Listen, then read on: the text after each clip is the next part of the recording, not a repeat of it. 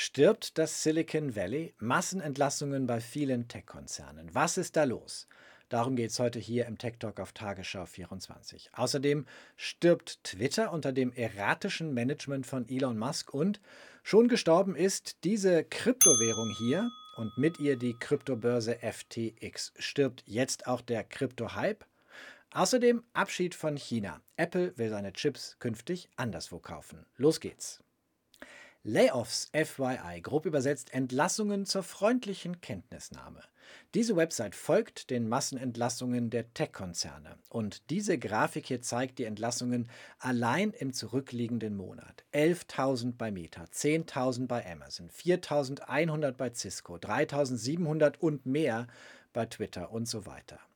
Auch wenn das Amazon-Hauptquartier in Seattle liegt, das sind viele Entlassungen für das Silicon Valley. Finden all diese Entlassenen eigentlich neue Jobs? Was bedeutet das für die Wiege der Tech-Konzerne, für die Innovationsregion? Katharina Borchert hat im Silicon Valley ein Biotech-Unternehmen gegründet. Zuvor arbeitete sie bei Mozilla in San Francisco. Katharina, stirbt das Silicon Valley jetzt? Nein, auf gar keinen Fall. Das Silicon Valley ist so oft totgesagt worden in den letzten ja, 20 Jahren und ist immer noch einer der größten Innovationsmotoren weltweit.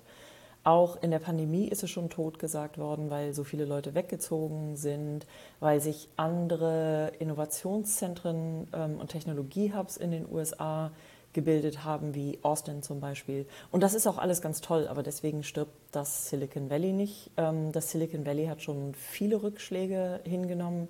Es ist längst nicht so schlimm wie ähm, in der großen Krise 2001 Insofern ist das ähm, ein Tal, durch das das Valley jetzt geht und dann äh, geht es auch wieder bergauf.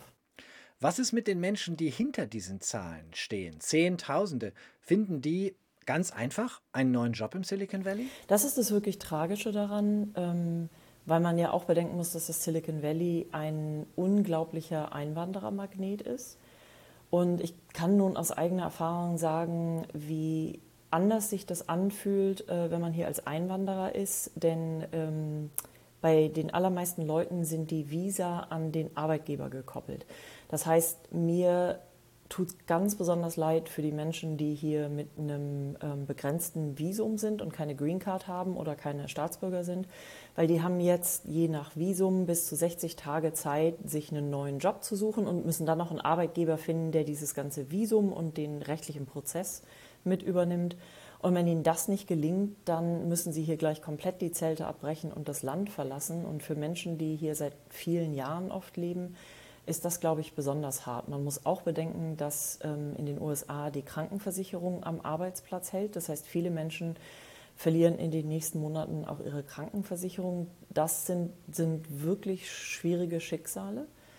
Ähm, ich glaube aber, dass vor allen Dingen Entwickler, Programmierer sehr einfach wieder einen Job finden werden. TikTok zum Beispiel hat schon angekündigt, hier ähm, 1000 Leute einzustellen. Schwieriger wird es für Leute, die zum Beispiel in der Personalabteilung als Recruiter arbeiten, äh, die im Marketing arbeiten, die bei, im Sales-Bereich arbeiten. Also alles Sachen, die ähm, in so, in, in so schwierigen Phasen eher abgebaut werden und auch nicht so schnell wieder eingestellt werden wie Entwickler. Um die Entwickler mache ich mir am allerwenigsten Sorgen. Danke, Katharina Borchert. Das Gespräch haben wir aufgezeichnet. Auch bei Twitter entlässt Elon Musk fleißig weitere Mitarbeitende. Erst mit einem Schlag 3700, dann viele, die ihm widersprachen, so viel zu Free Speech, freier Meinungsäußerung, und nun solche, die sich nicht verpflichten mögen, hardcore zu arbeiten. Das fordert Musk nämlich in einer E-Mail, wer nicht mit Ja quittiert, der bekommt drei Monate Abfindung. Auf Wiedersehen. Marco Schuler, Tech-Experte für den Bayerischen Rundfunk im Silicon Valley und BR-Korrespondent. Ist Twitter noch zu retten? Also das frage ich mich derzeit jeden Tag auch, Björn. Ich kann es dir nicht wirklich sagen. Mein Eindruck ist aber, Elon Musk fährt den einflussreichen Kurznachrichtendienst richtig gehend äh, gerade vor die Wand. Ob Twitter überleben wird, das ist derzeit einfach nicht klar. Musk zeigt aber sein wahres Gesicht. Er ist sicherlich kein Genie, sondern hat sich meiner Meinung nach als ein rücksichtsloser Manager entpuppt, den sein eigenes Geschwätz vom Vortag nicht interessiert. Wie wird Musk im Silicon Valley Noch gesehen? Hat sein Image gelitten? Ja, in jedem Fall. Sein Verhalten ist irrational, sein Führungsstil ist, gelinde gesagt, chaotisch. Er droht, rudert zurück, schmeißt Leute raus, heuert sie wieder an, er kündigt Dinge an und hält sich aber nicht an die eigenen Aussagen. Bislang hat man hier gesagt, er hat äh, Twitter für 44 Milliarden Dollar gekauft, also kann er mit dem Unternehmen auch machen, was er will. Seit Musk aber Donald Trump am Wochenende wieder für die Plattform freigeschaltet hat, dadurch dürfte der Unterstützerkreis auch hier im Silicon Valley nochmals geschrumpft sein. Was glaubst du, Markus? Ist, was ist der Grund dafür, dass er Trump wieder freigeschaltet hat? Ich vermute, es geht ihm um Aufmerksamkeit, um die Userinnen und User von Twitter bei der Stange zu halten. Außerdem, Musk steht unter Druck. Er muss jetzt schnell mit Twitter Geld verdienen. Blöd nur, dass Donald Trump sofort äh, am Wochenende abgewunken hat. Er will anscheinend sein Twitter-Konto nicht zurück. Mal abwarten, ob das so bleibt. Außerdem hat er mit seinem eigenen Netzwerk Truth Social eine Vereinbarung, dass er alle Veröffentlichungen dort zuerst äh, publizieren muss und erst nach sechs Stunden darf er die dann auf anderen Kanälen weiterverbreiten. Vor zwei Wochen haben bei Twitter rund 7500 Leute gearbeitet. Jetzt sollen es nur noch zwischen 1 und 2000 sein. Was bedeutet dieser Aderlass für die Plattform, Markus? Ja, hier rechnet man damit, dass es bald zu Ausfällen bei Twitter kommen könnte. Ganze Abteilungen haben gekündigt oder wurden von Musk über Nacht dicht gemacht.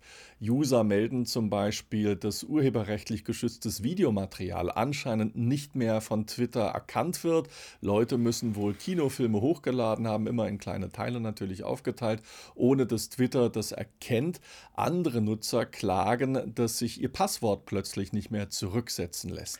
Musk hat ja auch vielen externen Firmen gekündigt, die bisher den Auftrag hatten, Fake News und Hassbotschaften zu löschen. Was ist da passiert? Ja, das ist das äh, nächste dicke Problem, Björn. Er will äh, Twitter Blue äh, starten. Das ist ein Abo-Modell, 8 Dollar im Monat soll das kosten. Dafür braucht er natürlich die Unterstützung der beiden großen Store-Betreiber im Mobilfunkmarkt. Das ist Google für das Android-Lager und natürlich Apple für die iPhones. Sollten Hassrede und Fake News bei Twitter aber weiter explodieren, dann könnten auch Google und Apple die Twitter-App aus ihrem Smartphone-Kosmos verbannen und das würde dann äh, dafür sorgen, dass Twitter im Grunde implodiert. Eieiei. Danke, Markus Schuler. Auch dieses Gespräch haben wir aufgezeichnet. Aus ihren Jobs geflüchtet sind die Mitarbeitenden der Kryptobörse FTX, nicht im Silicon Valley, sondern auf den Bahamas.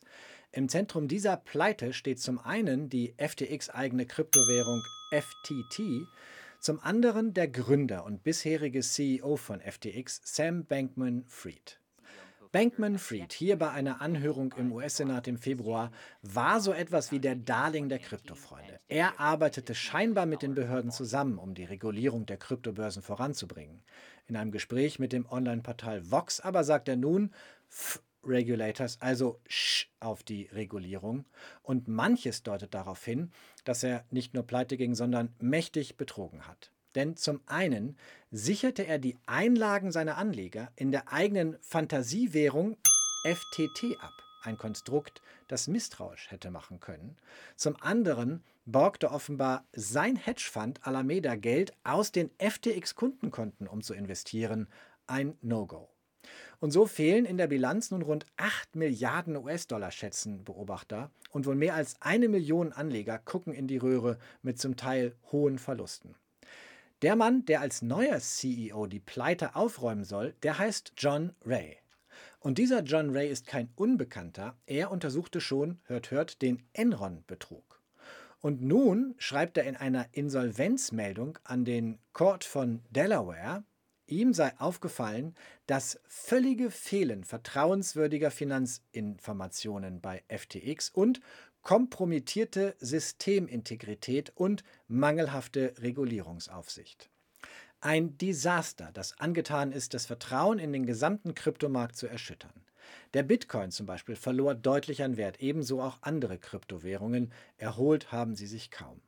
Stoff für eine Sitcom beim Streamingdienst Ihres Vertrauens. Und der nächste Fall aus dem Tech-Himmel, nachdem Elizabeth Holmes vergangene Woche zu elf Jahren Gefängnis verurteilt wurde, denn ihr Unternehmen Theranos, Diagnose mit einem Tropfen Blut, war nichts anderes als ein riesiges Lügenkonstrukt. An einem Konzern aber geht dieser Nightmare November mit Entlassungen, mit schlechten Börsenwerten, mit Pleiten, der Albtraum November fast spurlos vorbei. Apple muss nicht die krasse Entwertung am Aktienmarkt ertragen, die Meta beispielsweise durchmacht. Schauen wir also auf Apple und gleichzeitig auf den Hamburger Hafen.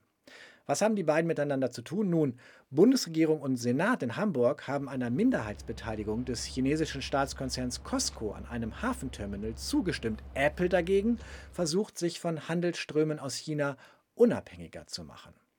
Chef Tim Cook kündigte nun an, Apple werde seine Chips künftig aus einer Fabrik in Arizona beziehen, in den USA vom taiwanesischen Hersteller TSMC.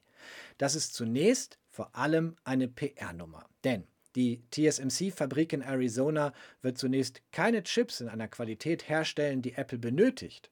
Und wenn die Fabrik soweit ist, dann werden die Stückzahlen nur einen sehr kleinen Teil der Nachfrage befriedigen, die Apple für seine Produktion auslöst. Also vor allem eine symbolische Ankündigung, der noch manch weitere Tat folgen müsste. Das war der Tech Talk für diese Woche. Es gibt uns auch in einer eigenen Playlist auf dem Tagesschau-Kanal bei YouTube und als Podcast unter techtalk24.net. Bis nächste Woche.